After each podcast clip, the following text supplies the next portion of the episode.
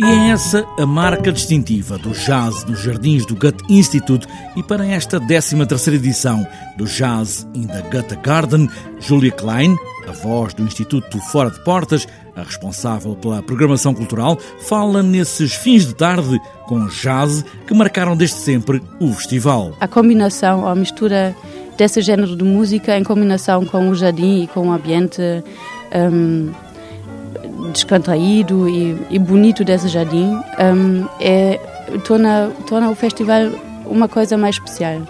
Porque é uma coisa mais rara também poder ouvir esse tipo de música num, num ambiente assim. Jazz europeu, contemporâneo, com vários países, começa sempre com uma banda portuguesa, acaba com uma banda alemã. O programa tem vários trios esta semana, quartetos e não só para a próxima, e às vezes duetos improváveis no jardim.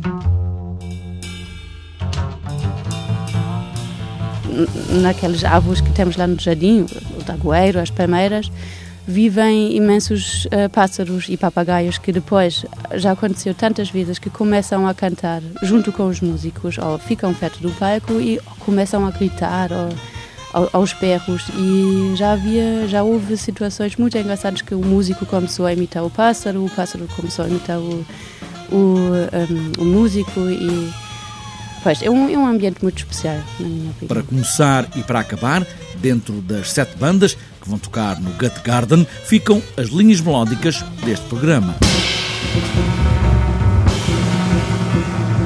O grupo português chama-se Ianir e composto por João Camões na viola, o Rodrigo Pinheiro no piano e o Miguel Mira no violoncelo. É uma formação bastante interessante. Eles tocam música da câmara, mas, mas improvisada, que é um conceito raro e bastante interessante. Os alemães chamam-se Rotosazai, um quarteto. Duas bandas a que se juntam mais cinco chegam do jazz europeu de agora, Áustria, Espanha, Itália, Suíça e Turquia, é o Jazz in Garten.